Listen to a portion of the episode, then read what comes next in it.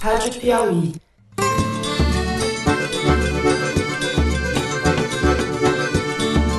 Olá, está começando o 60 episódio do Foro de Teresina, o podcast de política da revista Piauí.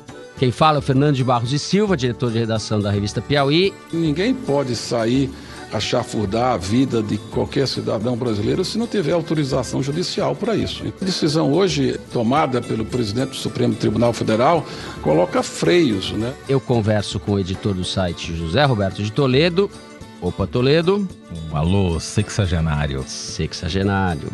Não pelo fato de eu ser um mero filho do presidente Jair Bolsonaro. Eu tenho um certo gabarito e já fiz várias idas aos Estados Unidos. Malu Gaspar continua de férias, férias intermináveis de Malu Gaspar. E para o lugar dela, mais uma vez, está aqui conosco a repórter Thaís Bilenque, vinda diretamente de Brasília. Bem-vinda, Thaís. Oi, Thaís. Oi, oi, gente. Mesmo não reconhecendo a fidedignidade dessas mensagens que foram espalhadas, nós reconhecemos que elas podem gerar algum desconforto a alguém. A gente lamenta profundamente por isso. Muito bem, vamos então aos assuntos dessa semana. A gente abre o programa falando da decisão do presidente do Supremo Tribunal Federal, o ministro Dias Toffoli, que suspendeu as investigações contra o senador então deputado estadual Flávio Bolsonaro, no inquérito que investiga o desvio de salários dos ex-assessores dele na Assembleia Legislativa do Rio. No segundo bloco, a gente muda de filho. Vamos falar do 03, que segundo Toledo virou 01, segundo a reportagem da Thais Bilenque. Vamos falar da possível, provável nomeação de Eduardo Bolsonaro como embaixador do Brasil nos Estados Unidos.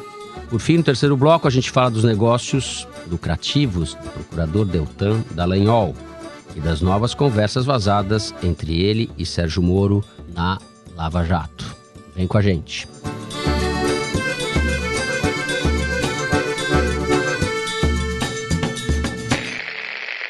Muito bem, Nessa última segunda-feira, dia 15 de julho, o presidente do STF, Dias Toffoli, atendendo a um pedido feito pela defesa de Flávio Bolsonaro, o senador e filho primogênito do presidente, suspendeu todos os processos judiciais e investigações que envolvem dados produzidos sem autorização judicial, feitos por órgãos de controle financeiro como o COAF, COAF, Conselho de Controle de Atividades Financeiras. Com isso, foram suspensas as investigações que corriam contra Flávio Bolsonaro e Fabrício Queiroz, seu assessor, fiel escudeiro. Ele já pode reaparecer finalmente, é o que parece, não é, Toledo?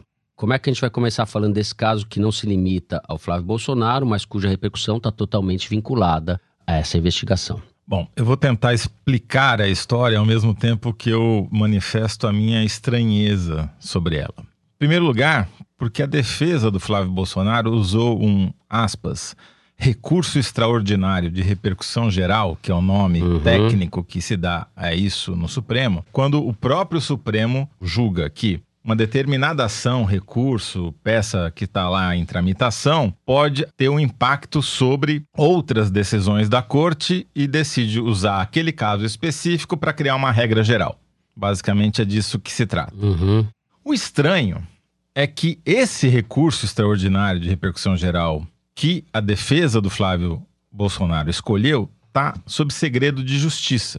E no site do STF existem 246 caracteres sobre esse processo, mais nada. 246 caracteres. Menos de um tweet.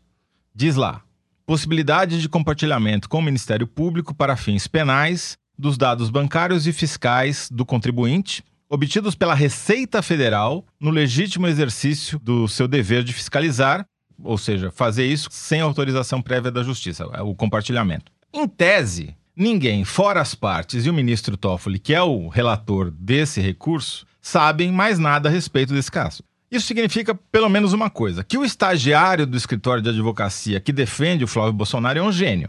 Porque vasculhando o site do Supremo, bastaram essas três linhas para ele sacar que era a chave para reverter todas as decisões da justiça contra o Flávio, que tinham anteriormente não acatado todos os outros uhum. pedidos que ele fez para suspender as investigações. Quer dizer, esse moleque precisa ser promovido, né? Aí Precisamos eu... contratar esse estagiário. É, o cara é um gênio. É. Porque, pô, o cara bateu o olho em 246 caracteres e já sacou. Não, essa é a chave do processo.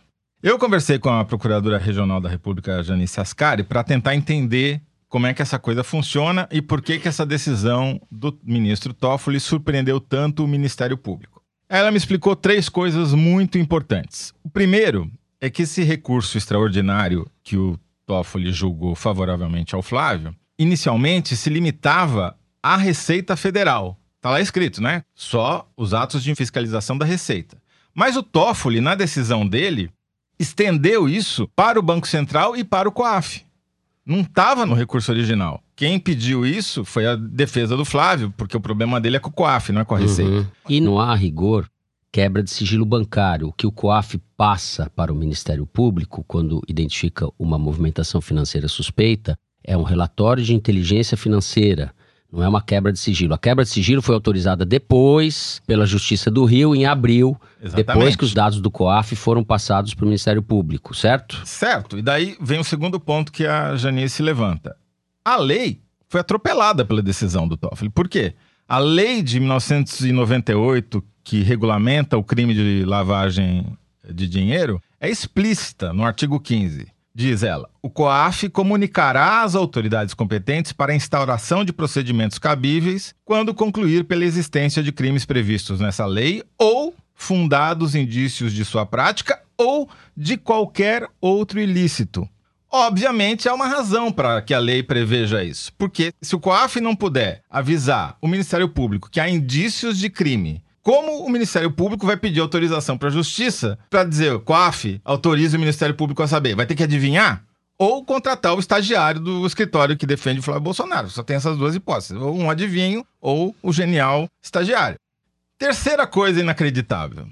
O Toffoli atropelou duas decisões do próprio Supremo. Uhum. Que já haviam derrubado pedidos muito parecidos ao que ele acatou agora. Em 2017 e 2018, a primeira turma do Supremo não acatou pedidos e usando uma argumentação óbvia, que a inviolabilidade dos sigilos bancário e fiscal não é absoluta, podendo ser afastada quando eles estiverem sendo utilizados para ocultar a prática de atividades ilícitas. É óbvio, porque senão todo criminoso vai usar esse princípio, que é o princípio que o Toffoli defendeu ali, para dizer, não, olha, não, mas isso você não pode fazer, porque o meu sigilo é inviolável. Primeiro precisa ter uma decisão judicial para depois fazer o alerta. Enfim, subverte qualquer lógica que permita qualquer tipo de investigação. Thaís. Foi tão inusitada essa carona que o Flávio Bolsonaro pegou nesse caso de 240 caracteres do Supremo, que o advogado desse caso disse para o Estadão que quando ele abriu o jornal, ele viu a história, ele jamais imaginava que fosse o caso do cliente dele, que é um posto de gasolina em Americana, no interior de São Paulo, cujos donos estavam usando a conta pessoal deles para fazer transações com dinheiro do posto, já que a conta do posto estava sob investigação. Então, assim, até o advogado falou: gente, o que, que eu tô fazendo aqui no meio dessa história? Fechado esse parênteses, o que eu queria dizer é o seguinte: o Toffoli, politicamente ao menos, mostrou uma coerência e sagacidade nessa decisão. Primeiro porque, assim, o Toffoli está numa cruzada contra a Lava Jato desde que ele assumiu a presidência do Supremo Tribunal Federal. Vou lembrar aqui os casos mais recentes em que ele manifestou esse seu objetivo. Primeiro foi quando o Deltan Dallagnol, procurador em Curitiba, aventou a ideia de fazer uma fundação da Lava Jato, que quando houve essa ideia de usar o dinheiro que a Petrobras teria que ressarcir os cofres públicos por causa dos desvios da Lava Jato... 2 bilhões e meio, não é? 2 bilhões e meio. Em março, o Alexandre de Moraes, que é um ministro do Supremo que tem atuado muito em sintonia com o Dias Toffoli, suspendeu com uma liminar essa iniciativa da Lava Jato em Curitiba. Em maio, o Toffoli insinuou que essa prática seria criminosa, sem dizer taxativamente qual que seria o artigo, e disse também que as instituições públicas não podem se sentir, não podem atuar como sendo donas do poder. Aí voltando para a lista de ações da cruzada do Toffoli contra a Lava Jato, em abril, naquele inquérito de fake news que o Toffoli abriu de ofício, quer dizer, sem pedido de Ministério Público, de Procuradoria Geral, com a relatoria do Alexandre de Moraes, eles censuraram a reportagem da revista Cruzoé, que dizia que o Marcelo Odebrecht se referia ao Toffoli como amigo do amigo do meu pai, se referindo ao Lula, né, no caso. Essa decisão que tirou a reportagem do ar atingiu também o site antagonista, que é do mesmo grupo da revista Cruzoé. E agora, com essa decisão de terça-feira do Toffoli, quando o coordenador da Lava Jato do Rio, Eduardo Elrage, e outros procuradores pelo país viram um, um risco aí às investigações que estão em curso de lavagem Ele de diz dinheiro... que a decisão inviabiliza, na prática, todas as investigações que envolvem lavagem de dinheiro no país. Certo? É, exatamente. E com essa declaração, ele acusou o golpe do objetivo fim dessa decisão provisória aí do Toffoli, pelo menos até novembro. O Toffoli, ele costuma dizer, e se orgulha disso, que ele se dá muito bem com Jair Bolsonaro. No trato pessoal, eles têm afinidade, enfim, eles conversam e eles se dão bem. Eu acho que, tanto assim, que ele é o único presidente de poder que comparece aos eventos no Palácio do Planalto, em posse de ministro, enfim, solenidades que acontecem lá, que é um sinal de prestígio que nem Rodrigo Maia nem Davi Alcolumbre deram até agora, em seis meses de governo, né? É bom lembrar que o Toffoli tinha como assessor no, Supremo o ministro da Defesa, Fernando Azevedo e Silva. A questão então é a seguinte: alimentando essa boa relação com o Bolsonaro, ao dar uma decisão que favorece contundentemente o Flávio e a família por consequência, para ele, em questão de disputa de poder, é positivo, evidente, ele fica com mais influência sobre as decisões do presidente no que concerne aí a seara dele, judicial, especialmente Procuradoria-Geral da República, que tem sucessão em setembro. E é curioso que isso acaba fazendo ali um realinhamento das estrelas, porque Sim. alinha o Toffoli ao Bolsonaro e desalinha o Bolsonaro, mais uma vez, ao Moro e à Lava Jato. Então, Sim, é uma eu, reorganização, né? aliás, eu tenho curiosidade sincera de saber o que vai dizer o Moro, que defendia o COAF, que queria o COAF na asa dele. O Moro vai fazer a defesa do órgão de controle financeiro que ele tanto preza e que ele queria ter subordinado a ele, ou ele vai fazer a defesa do filho do presidente? Isso é uma questão. A segunda questão, você falou bem, Thaís, o Toffoli tomou uma decisão política. Eu não tenho dúvida de que a decisão dele beneficia o crime, certo? A gente sabe as implicações do caso Queiroz. O caso é escandaloso, ele movimentou um caminhão de dinheiro de maneira irregular e a gente pode pressupor onde isso ia dar. Não era só o Flávio, tinha repasse para a primeira-dama, Michele Bolsonaro, tinha uma série de movimentações, isso poderia atingir o próprio Bolsonaro. Os indícios do caso são muito substantivos, né? A gente está diante de um escândalo que não é pequeno. De maneira mais estrutural, o que eu vejo é a debilidade institucional brasileira, que já vem de alguns anos. As decisões da justiça e as decisões da cúpula da justiça atendem a interesses de grupos políticos e a conveniência do lado mais forte da ocasião. Mais do que isso, Fernando. No caso do Supremo, eles vivem reformando as próprias decisões, o que é estranhíssimo, porque não é que mudou a composição do Supremo, não é que nem nos Estados Unidos que muda um ministro e daí a maioria deixa de ser liberal, passa a ser conservador ou vice-versa, e com isso muda a jurisprudência. Não. Os mesmos ministros decidem um dia de um jeito e do outro dia de outro. Esse caso é um caso explícito é, o próprio disso. Toffoli mudou de posição, porque em 2016 ele votou a favor da Receita poder acessar as informações bancárias dos contribuintes para ver se tinha sonegação. Pois é, eu não quero fazer nenhum tipo de ilação, porque eu não acredito que haja qualquer tipo de conexão. Mas o que, que aconteceu de 2016 para cá? Quem passou a ser investigado pela Receita Federal porque caiu numa malha fina que um grupo especial da Receita montou, chamado Equipe Especial de Programação e Combate a Fraudes Tributárias, que investigou 800 mil nomes para ver quais deles se enquadravam nas seguintes regras. Que fosse um funcionário público ou seu parente em primeiro ou segundo grau. Não bastava isso, precisava que, um, o patrimônio fosse superior a 5 milhões de reais. Dois, que tivesse tido um aumento patrimonial acima de 500 mil reais no ano anterior. Três, que tivesse movimentado em espécie, ou seja, em bufunfa, grana, massari, 500 mil ou um valor de rendimento isento acima de 500 mil. Quem, quem, quem? 134 pessoas dos 800 mil se enquadraram nisso. Entre elas, a mulher do Toffoli. E a do Gilmar Mendes. E Então, a do assim, eu Mendes. não acho que haja Eles relação, são uma turminha, pela- né? O Gilmar Mendes, o Alexandre, que foi mencionado pela Thaís, e o Toffoli agem em grupo. Isso é evidente. Todo mundo que acompanha o Supremo sabe disso. E só queria concluir, Fernando, para não ser processado aqui. Eu não estou dizendo que há relação direta entre uma coisa e outra. Ao contrário, eu não acredito que haja. Só que, pela imagem do Toffoli, ele deveria ter a preocupação de, em tendo esse problema com a Receita, não dar margem a especulações de que possa haver. E mais uma vez, uma decisão liminar, que é provisória, em recesso judicial. que só vai acabar no dia 21 de novembro. Ou seja, até lá, todas as investigações que foram motivadas por um relatório do COAF, da Receita ou do Banco Central estão suspensas. E há uma enorme dúvida no Ministério Público sobre a extensão disso. Por exemplo, a investigação sobre a morte da Marielle. Tem um relatório do COAF apontando que um dos executores do crime teve uma movimentação extraordinária que foi objeto de um relatório. Vai parar a investigação sobre a morte da Marielle? Sim. Ninguém sabe.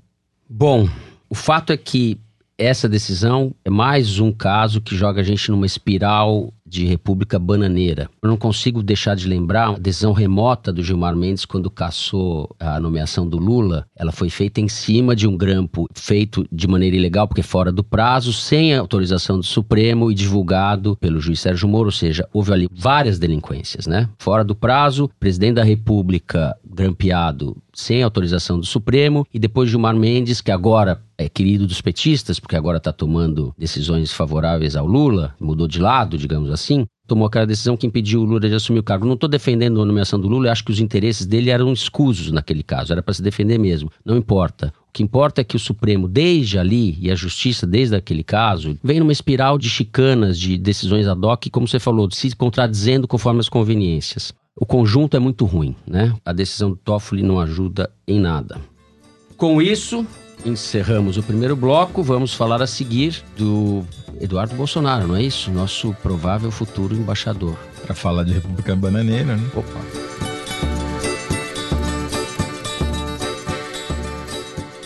Muito bem, na última quinta-feira, só porque a gente já tinha gravado o foro, o Bolsonaro, pela primeira vez, cogitou indicar o filho, o deputado federal Eduardo Bolsonaro, para o cargo de embaixador do Brasil nos Estados Unidos.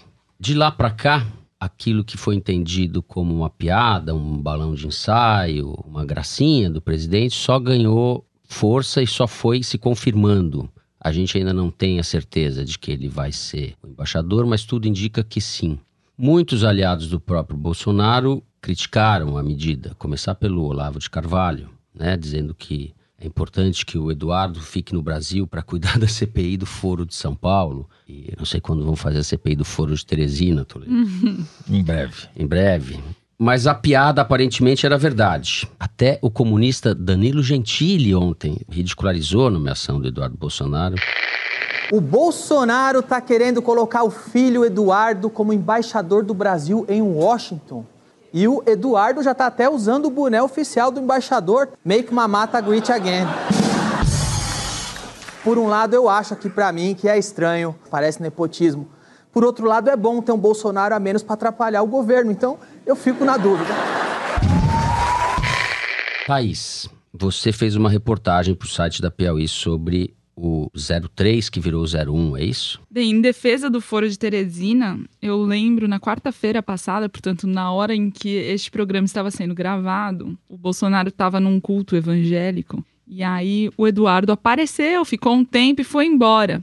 E aí, quando o Bolsonaro foi fazer o seu discurso, ele falou: Bom, hoje é aniversário do meu filho, cadê ele? 03 já foi, já saiu daqui. Ele tá fazendo hoje 30, 30 e quantos? Aí o Onix falou: Cinco! Levantando a mão, todo feliz. E aí o presidente sorriu e falou: 35. Quer dizer, nem o Bolsonaro sabia que estava assim na iminência de poder indicar o filho para ser embaixador em Washington. Explica por quê. Qualquer embaixador no Brasil tem que ter pelo menos 35 anos de idade, que foram completados na quarta-feira passada, no caso de Eduardo Bolsonaro. Thaís ainda não pode ser nomeada. não, graças a Deus. Não é, por mé- não é por falta de méritos e qualidades, não é porque Eu não ela... sei fritar hambúrguer. Mas eu tenho certeza que você fala inglês melhor do que esse daqui. Thaís. Deixa eu só mostrar, já que o Danilo Gentili foi citado, vou mostrar o clipe que ele fez de uma entrevista que o Eduardo Bolsonaro deu à Epoch Times, que é um jornal de direita americano. Na verdade, é um jornal que nasceu na China e que se tornou um dos principais veículos de suporte, de apoio ao Trump nos Estados Unidos. É um trecho bem curtinho que mostra como o Eduardo Bolsonaro é fluente na língua de Shakespeare. why he didn't have a chance and and he, he, he when he received this tab to uh, this uh, where this uh, this this is uh, it's the caralho deu branco Opa, como diria o Toledo. Thaís, Bom, vamos lá. O que acontece? Essa indicação frustrou os planos de Olavo de Carvalho e toda a sua turma nos Estados Unidos, que é uma turma bastante alinhada ao Flávio Bolsonaro já tem anos, não é desse governo, porque eles estavam com um cronograma montado para que o, o diplomata Nestor Foster assumisse a embaixada do Brasil em Washington. Esse diplomata conhece o Olavo há pelo menos 15 anos. Foi ele que apresentou o Olavo ao Ernesto Araújo, ajudando a selar a indicação do Ernesto para virar ministro de Relações Exteriores, isso já mais na reta final da campanha. E ele foi promovido a embaixador, que não é o cargo de embaixador em Washington, mas o estágio da carreira dos diplomatas recentemente, tudo indicava que ele seria o próximo embaixador em Washington. Bom, o Olavo primeiramente falou isso que o Fernando comentou, que a missão do Eduardo era cuidar da CPI do Foro de São Paulo, que ele ir para Washington ia destruir a carreira dele, porque estava todo mundo imaginando, todo mundo esse grupo, que o Bolsonaro tinha lançado essa ideia meio para medir a temperatura e dar uma mídia pro Eduardo, fazer um barulho ali e depois recuar. Ninguém achou que ele estava falando sério porque eles realmente confiavam que o Nestor Foster ia ser indicado. E aí, como viram que o Bolsonaro estava insistindo na ideia, estava falando sério, o Eduardo também, etc e tal, ele depois, o Olavo, deu uma recuada, falou que se era uma ideia do Trump, significava então que tinha grandes planos para a relação entre Brasil e os Estados Unidos, e a coisa ficou um pouco estancada. Essa possibilidade, essa intenção aí do Bolsonaro, e tudo indica que eles estão levando a sério mesmo, já tem até a minuta do pedido dos Estados Unidos concordarem com a entrega. No caso, eles atropelaram o rito, né? Porque primeiro você faz a consulta informal ao governo estrangeiro, obtém o agreement, não formal, mas o informal, e depois se indica o nome, né? É, em tese você mede a temperatura no Senado para saber se você vai conseguir ali emplacar ou não, porque nesse caso ele sabe que politicamente é um big case, né? Não vai ser uma coisa que vai passar batida. Mas o fato é o seguinte, isso mostrou que a influência dos filhos, em particular do Eduardo, realmente está se fazendo mais forte do que a dos outros grupos que no início do governo disputavam influência sobre o presidente, porque os militares primeiro queriam o Sérgio Etchegoyen para assumir é, a embaixada, isso mal prosperou, não foi muito adiante Sérgio Tchegoyen, que foi ministro do. do GSI do governo Temer. E é um general muito próximo do Augusto Heleno e da turma que está lá no, no Palácio do Planalto hoje. Bem, depois eles encamparam a tentativa do Murilo Aragão, que é um cientista político da Arco Advice, para assumir esse posto, que também tinha o apoio do Paulo Guedes. Também foram derrotados quando tudo indicava que o Nestor Foster ia ser o próximo embaixador. Para esses militares que estão assim tendo que assistir um pouco de longe essas decisões do Bolsonaro, eles veem vários alertas em relação a essa decisão. O primeiro é o desgaste político do presidente, que tem mesmo a sua própria base eleitoral dividida com essa pretensão. O segundo ponto é o risco de derrota no Senado. Os senadores vão votar e eles não vão deixar barato para o presidente para aceitar essa nomeação. A gente conhece o Congresso, a gente sabe que nada vem de graça. E, por fim, o descontentamento no Itamaraty, porque é um posto prestigiado e nunca antes, desde 1988, alguém que não fosse da carreira Sim. fosse. Sobre isso, eu tive oportunidade de conversar com o embaixador da velha guarda, pessoa bem formada, séria. E existe uma burocracia no Itamaraty qualificada, é reconhecida por todos que o Itamaraty é um lugar de excelência. Há um sentimento de humilhação entre os diplomatas, né? Essa é uma indicação que ridiculariza o Itamaraty, ridiculariza o país, só não vê quem não quer. E a gente achava que depois do Ernesto Araújo, nosso chanceler, que é o chanceler da Terra plana, que não acredita no aquecimento global e que comete ali seus livros de ficção inacreditáveis e incompreensíveis, o sujeito acha que o Trump vai salvar o Ocidente. A gente achou que isso seria o limite, mas não. A indicação do Eduardo Bolsonaro dá mais uma volta nesse parafuso de humilhação da representação brasileira no exterior.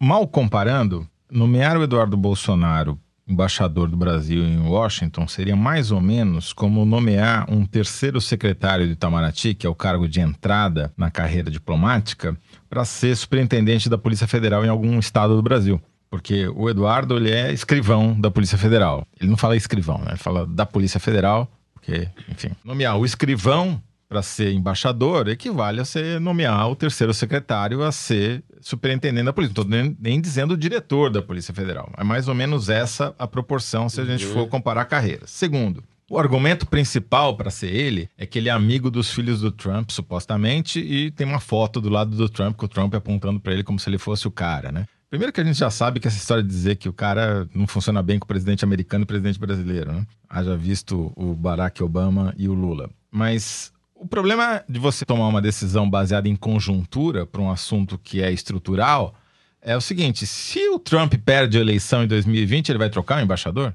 Uhum. Porque, obviamente, se o cara é tão amigo assim dos republicanos trumpistas, se ganhar um democrata, dançou, né? Vai ter que, obviamente, trocar. Então não é assim que se faz eh, diplomacia. Terceiro, como a Thaís muito bem mencionou, ele aumentou muito o preço no Senado, porque os senadores agora sabem que vai custar muito caro para o Bolsonaro aprovar isso. E justamente quando? No timing de aprovação da reforma da Previdência no Sim. Senado. Quer dizer, não ficou mais cara apenas a aprovação da nomeação do Eduardo, ficou mais cara a aprovação da reforma da Previdência. Do ponto de vista de tática, é uma burrice sem precedentes. E finalmente, a palavra que o Danilo Gentili, que já cito pela segunda vez, tá me deixando preocupado aqui, usou. É, a gente jamais pensou que fosse chegar a esse ponto. Eu também citei, Zé. Mas, Mas, acontece, é, então. acontece. Vamos lá. A palavra que ele usou é perfeita para designar esse caso. Mamata.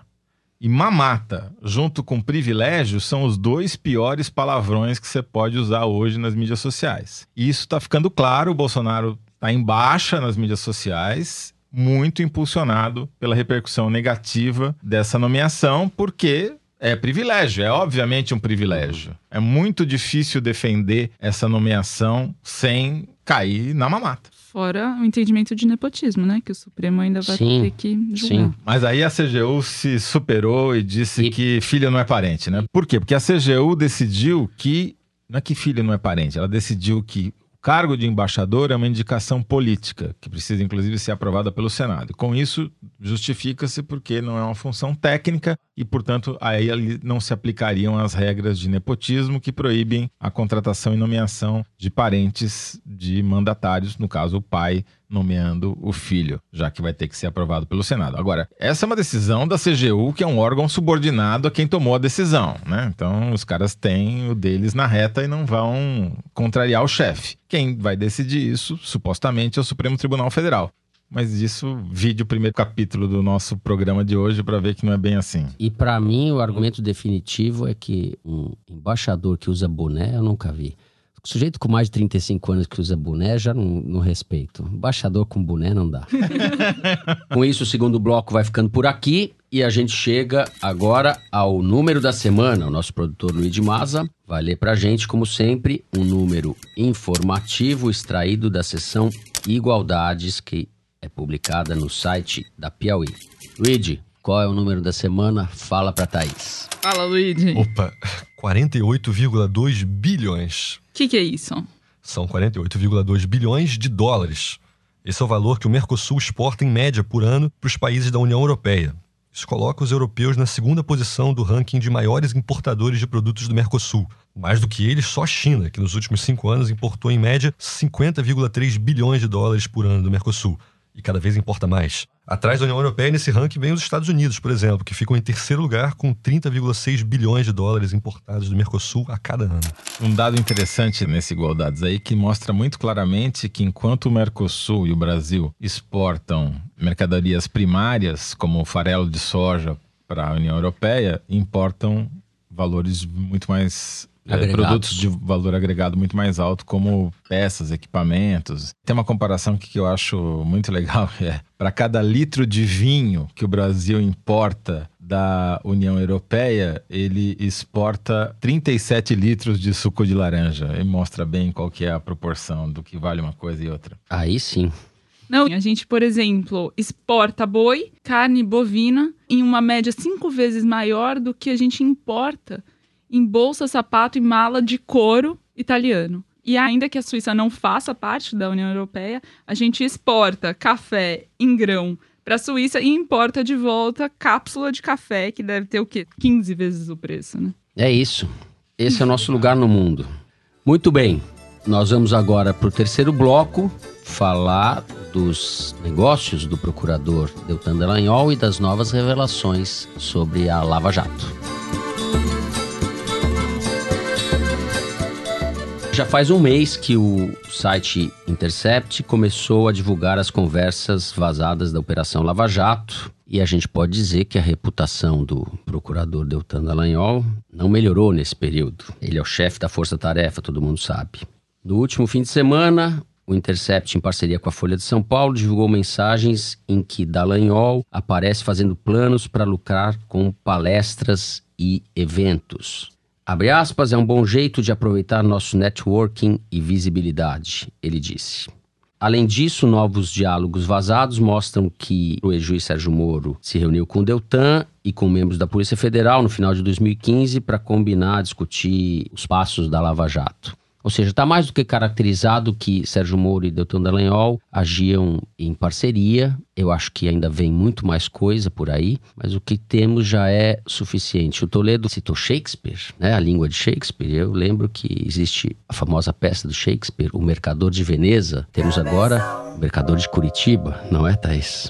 Me chama a atenção que ele fala assim numa dessas mensagens que as viagens compensam a perda financeira do caso, porque fora fazia itinerâncias e agora faria substituições. Quer dizer, ele, se não tivesse na força-tarefa que demanda dedicação exclusiva, ele substituiria procuradores em outros postos e isso traz uma compensação financeira ali. Eu pensei, poxa, mas será que então, né, o procurador da República passa muita dificuldade quando ele vive só do salário dele? Será que é o caso, por exemplo, dos policiais militares que em várias situações têm condições um pouco insalubres de trabalho? Aí eu fui dar uma olhada no site da transparência do Ministério Público para ver como é que é a situação financeira do Deltan. Ele ganhava, até o ano passado, 29 mil brutos, 22 mil líquidos. Aí o Ministério Público, no ano passado, aprovou um aumento para a sua própria categoria. Então, ele, a partir de 2019, começou a ganhar 33.700 brutos e líquido 25.600. Além disso, ele ganha também 910 reais de auxílio alimentação, ganha 2.100 reais de auxílio pré-escolar, que é para criança de 0 a 6 anos de idade, e mais auxílio moradia de 4.300 reais.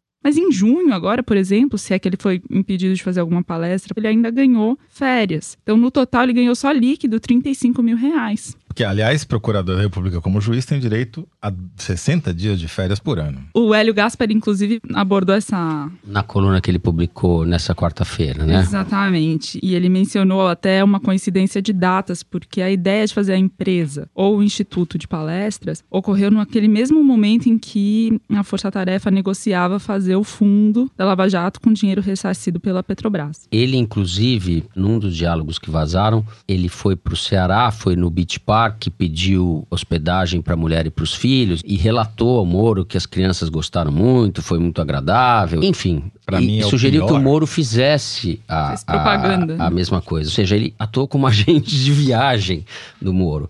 É uma vacalhação. Para mim esse é o pior trecho, porque além dele cobrar 30 mil reais para dar uma palestra na Federação das Indústrias do Ceará, bom, é, não existe almoço grátis, muito menos palestra grátis, muito menos estadia grátis no Beach Park. There is no free lunch, como diria Eduardo Bolsonaro. Exatamente. There's no hambúrguer, free hambúrguer. né?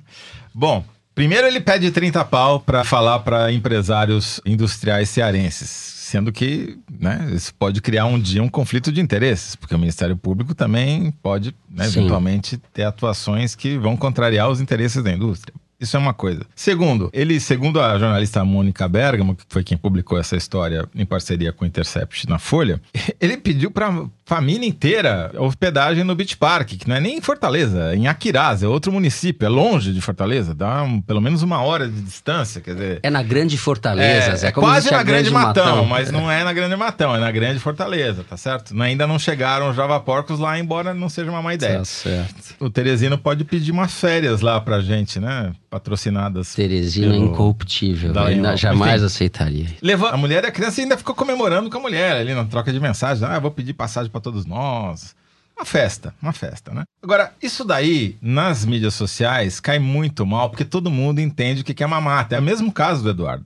Todo mundo sabe que isso daí não tem nada a ver com o fato dele ser procurador da República. Ele está usando o cargo em benefício próprio. Porque, obviamente, se ele não fosse procurador da República e não tivesse investigado a Lava Jato, ele não ia passar o fim de semana de graça, aspas, muitas aspas, no Beach Park. Porque ninguém ia convidá-lo para falar lá. Todo mundo conhece a habilidade do Dallagnol para fazer PowerPoint, né? Ele é um desastre como cara para fazer PowerPoint. Aquele famoso PowerPoint das bolinhas que todas apontavam pro Lula no centro, foi a autoria dele. Se ele dependesse daquilo para viver, ele estaria morrendo de fome. O que eu achei revelador foi aquela conversa que eles criaram um grupo no Telegram entre o Robertson Pozobon, que é da Força Tarefa, com o Deltan, o Deltan e as mulheres dos dois, na tentativa de fazer com que a empresa ou o instituto, eles estavam na dúvida qual figura jurídica eles iam usar, ficassem registrados nos nomes delas, porque a lei proíbe que procuradores gerenciem empresas. É uma tentativa aí de escapar da lei, né? Pelo, que faça comércio. Né? É. Exatamente. A expressão é essa: fazer comércio.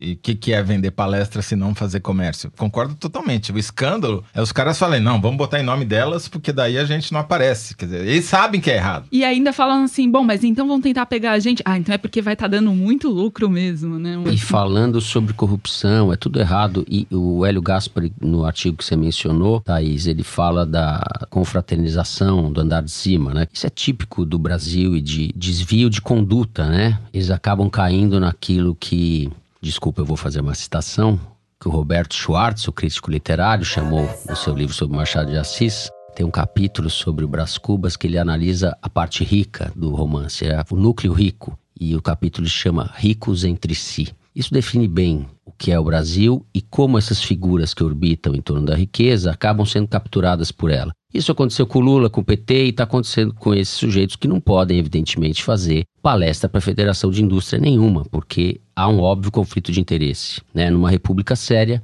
isso não existiria. E para continuar nos conflitos de interesse, o Reinaldo Azevedo, também em parceria com o Intercept, publicou uma coisa que não tem nenhuma irregularidade, mas mostra bem essa coisa do clubinho da elite, que foi um jantar oferecido por um ministro do Supremo, Luiz Roberto Barroso, para o juiz Sérgio Moro e o Dallagnol na casa dele, no apartamento dele em Brasília, e pede: não, vamos deixar isso daqui em caráter, não, não diz sigiloso, mas diz assim: não conta para ninguém, né? Porque, obviamente, ia ser constrangedor se viesse a público que um ministro estaria homenageando com um jantar um juiz de primeira instância que pode ter os seus atos avaliados por ele no Supremo. Sim, jantar ocorrido no mesmo dia em que Deltan e Moro foram falar na Uniceub em Brasília, que é a universidade onde o Barroso dá aula. Ou ele seja, criou um instituto e, e é. promoveu, ele promoveu um seminário na Uniceub Isso. e convidou os dois para falarem e daí depois veio o jantar. É crime? Não é crime. É impróprio?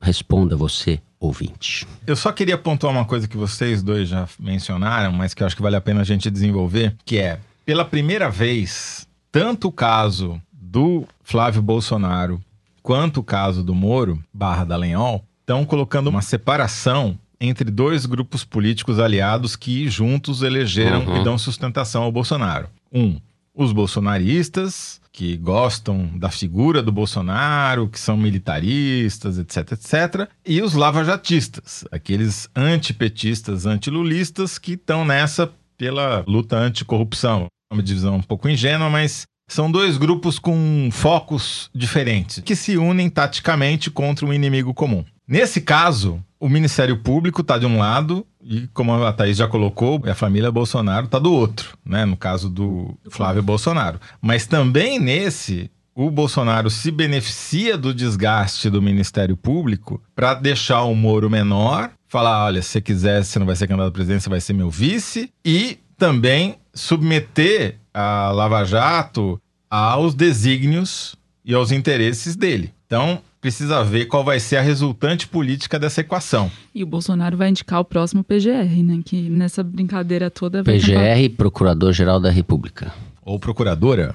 Ou procuradora. Porque ele não necessariamente vai indicar uma das três pessoas que foram eleitas na lista tríplice pelos próprios procuradores, porque a Raquel Dodge, que é a atual procuradora-geral, está correndo por fora, sem se declarar candidata, mas claramente agindo para é, não se... desagradar quem pode reconduzi-la ao cargo. Né? Ela se pôs à disposição para ser reconduzida e pôs um pé em cada canoa. Ela ontem recebeu Deltan e companhia da Força Tarefa de Curitiba, mas ao mesmo tempo deu decisões que se alinham mais às medidas do Toffoli contra a Lava Jato. Então vai caber ao Bolsonaro definir. Né? De qualquer jeito, para Lava Jato é um momento péssimo. Talvez o pior momento político desde que a operação começou em 2014. É isso. Assim a gente termina o terceiro bloco do programa e vamos ao Kinder Ovo. Já tô gostando até desse momento. Vamos ver se a Thaís vai Eu acertar. sou o café com leite agora, né? Porque você ganhou o último, a Thaís ganhou o penúltimo e o último que eu ganhei ninguém lembra, nem eu. Vamos lá. Dani, de estúdio novo aqui, solta o Kinder Ovo. A gente está aqui ao vivo na CETASP porque a esquerda não conseguiu perder. Porque a esquerda Carla Zambelli. Então, como foi Porra, aí não dá, assim não dá, né? falar. Ela é convidada, né? Vem aqui. Vem aqui. E querem as- as fazer uma moção de repúdio contra o presidente Bolsonaro. Então vamos ver quem é que vai vencer aqui hoje. Tem gente que vira ré por pegar dinheiro de assessor aqui e vem falar que não é. Vira ré porque pega dinheiro de assessor e vem falar de urbanidade. As pessoas não defendem ideias, só agridem. Talvez porque não tenham ideias para defender. Não foi eu que coloquei errado na Constituição hoje. Defender um trabalho, um trabalho infantil. E aí, como não tem Trabalho infantil. É porque, o, é porque o, certo é, é vender maconha, né? Duas notas para É. Thaís Bilenque. Ela, bah, Muito bem. Thaís acertou. Deputada federal Carla Zambelli, do PSL de São Paulo, gravando um vídeo para o Zambelli News, um quadro que ela publica no seu canal no YouTube. O vídeo foi gravado durante um discurso da Érica Cocai, do PT do Distrito Federal, depois da aprovação da reforma da Previdência na Câmara. A Zambelli fez menção ao fato da Cocai ter se tornado uma ré numa investigação sobre desvio de salário de uma assessora em 2017. E daí é o nível da discussão, né? O certo é defender a a maconha. Carla Zambelli, Ah, ela trabalho- é fruto das manifestações anti-Dilma de 2015. Ela não existia politicamente. Deputada da região de Ribeirão Preto, não é isso? Interior de São Paulo. Sim, mas o episódio que tirou-a da obscuridade foi uma entrevista que ela fez com o Michel Temer, quando o Michel Temer era vice-presidente da República e foi dar uma palestra em São Paulo, num ambiente claramente pró-impeachment, e ela se apresentando como uma repórter ali, um cameraman e ela, fez uma pergunta para o Temer que indicava, bom, o senhor não vai se posicionar a favor do impeachment e tal, e o Temer foi sorrindo da entrevista, quando ouviu a pergunta, fechou a cara e, e foi embora. Mas foi o primeiro sinal, o fato dele não ter negado nessa entrevista que Uhum. não ter rejeitado a hipótese foi a primeira sinalização de que ele Ela estaria deu o furo. a favor. Ela deu o furo sem que o, o Temer precisasse abrir a boca, exatamente. Carla Zambelli, repórter investigativa. Thaís, Thaís aqui fazendo a honra das mulheres. Tô né? fazendo jus a, a Malu. É, a gente tira a Malu, manda ela de férias pra ganhar uns Kinder Ovos, não dá certo. É, eu me declaro café com leite, não É. vou desistir, não dá mais, não é pra mim esse negócio aqui. Eu e o Teresino vamos nos retirar na hora do Kinder Ovo. Muito bom. Chegou a hora da gente abrir as correspondências do Foro de Teresina. Como sempre, a nossa produtora Mari Faria coleta tudo que sai nas redes da Piauí e no nosso bom e velho e-mail, foro de Teresina, arroba revistapiauí.com.br. Eu vou começar lendo um desaforo de Teresina. Mensagem do usuário Último Bom Malandro, é assim que ele se denomina, produção? Último Bom Malandro? Que diz o seguinte no Twitter: Até o Foro de Teresina meteu essa de que é indiscutível a necessidade de ter reforma da Previdência.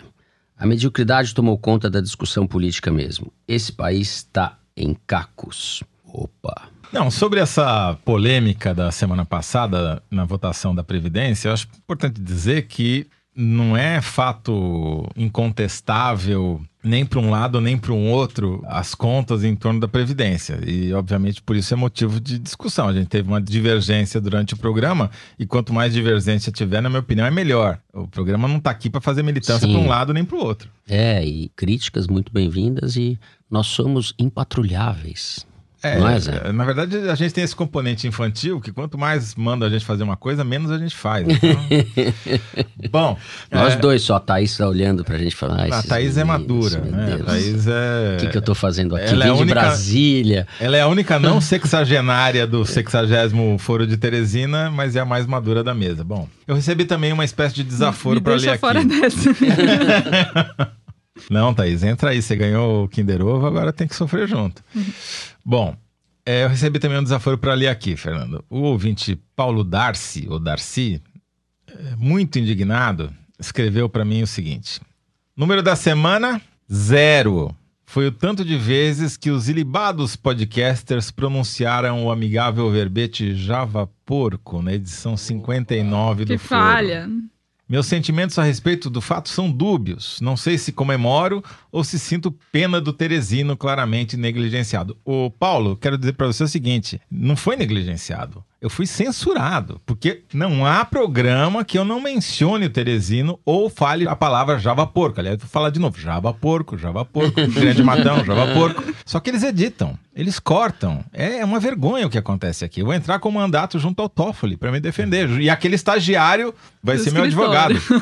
Mas não cortaram todos, porque o último que eu falei lá no finalzinho, hora que você já tinha desligado, durante a execução da gravação que a Consuelo trouxe da música Chega de Saudade pelo João Gilberto, eu falo Pato Java Porco.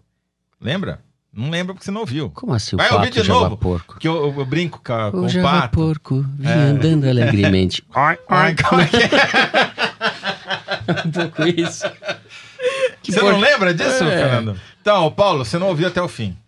Depois desses desaforos, eu vou ter que ler uma mensagem mais leve, da série Onde os ouvintes do foro ouvem o foro. O. Hasrasra.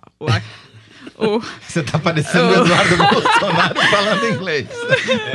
o Agassalizar A A A A escreveu isso aqui no Twitter. Escutei os últimos três foros trafegando de moto pela rodovia transamazônica, entre Medicilândia e Brasil Novo, aqui no interior do Pará. O melhor é que teve imitação de Faustão e do Silvio Santos no mesmo episódio do foro. E eu sorrindo que nem um babaca enquanto pegava poeira da BR-230. Que vida, que momento. Ai. é, em Medicilândia ele merece uma imitação de Silvio Santos, né? Ó, eu tenho outra, outra observação aqui ó, que eu tirei do Twitter. A Carol com C disse que sonhou que o pessoal do Foro de Teresina e o Haddad estavam ajudando a Eleven a derrotar o Demogorgon no Stranger Things. A gente tá ficando mais nerd do que cult já. Eu não entendi nada. Eu Vou preciso de você, legenda. Fernando. eu não sei nem do que ela tá Vou falando. traduzir pra você, entendeu? Carol, nossa, é outro mundo. Eu- Haddad, você sabe quem é. Opa, acho que ainda sei. Tá bom. Teresino também tá aí do seu lado, você sabe Teresino. quem é. Eleven é a personagem da série Stranger Things da Netflix, que já tá na sua Ah, terceira Stranger temporada, Things, tá. É, que eles lá fazem um combate a um monstro chamado Demogorgon, que eu também não lembrava o nome. Só pra terminar, Fernando, eu queria ler aqui um tweet do Marco Nicolau. Ele disse que volta e meia discorda da Malu Gaspar nos episódios do Foro, mas não tem jeito. Aspas. Como é boa repórter, escreve bem essa Malu. O perfil que ela fez do Carluxo compensa os 25 biruliros que paguei na Piauí desse mês. Li numa sentada, nem vi a hora passar. Eu assino embaixo, Marco. E pra falar em assinar, você, ouvinte do Foro, já assinou a revista Piauí? Pois é, estamos de olho de você. Mais do que de olho, estamos preocupados. Porque se você não assinar, não vai ter mais Foro de Teresina, entendeu? A melhor maneira de incentivar o foro é assinando a revista Piauí. Exatamente. E de quebra você ajuda a alimentar o Teresino, coitado. Porque você acha que o Teresino não come Porque, qualquer ração diferentemente-. Aliás, não existe ração para Java Porco. É, e diferentemente do Dallagnol, a gente não faz palestra para ganhar. Depende do É, Mas salário. se a Federação das Indústrias... Não, não é brincadeira, não é nada disso, não. Não, a gente não faz, mas o Teresino faz e... Não, não, também é brincadeira. Agora, se você não quiser assinar, o que é um erro, mas você vai dizer, não, mas eu moro em Phnom Penh, na Coreia do Norte, não vai chegar aqui a revista. Tá bom, nesse caso você baixa o aplicativo da Piauí e compra a edição digital da Piauí uma a uma. É mais caro, eu sei, mas em Phnom Penh talvez seja o único jeito. É isso. Vai aumentar muito agora a nossa assinatura em, na Coreia do Norte. a começar do ditador. Com isso, depois dessas belas palavras do Toledo, o programa dessa semana vai ficando por aqui. O Foro de Teresina é uma produção da Rádio Novelo para a revista Piauí. A nossa diretora é a Paula Scarpim, os nossos produtores são o Luiz de Maza, a Mari Faria e a Ana Carolina Santos. A Júlia Sena grava o vídeo do Foro Privilegiado, o teaser do Foro de Teresina, que você pode encontrar no YouTube e nas redes sociais da Piauí. Quem edita o programa é a Mari Romano, a finalização e a mixagem são do João Jabassi, que também é o intérprete da melodia tema do Foro, composta por Vânia Salles e Beto Boreno. A Kelly Moraes é a responsável pela nossa coordenação digital. O Foro de Teresina é gravado no estúdio Rastro, com o Dani Di, o novo estúdio agora, maravilha de estúdio.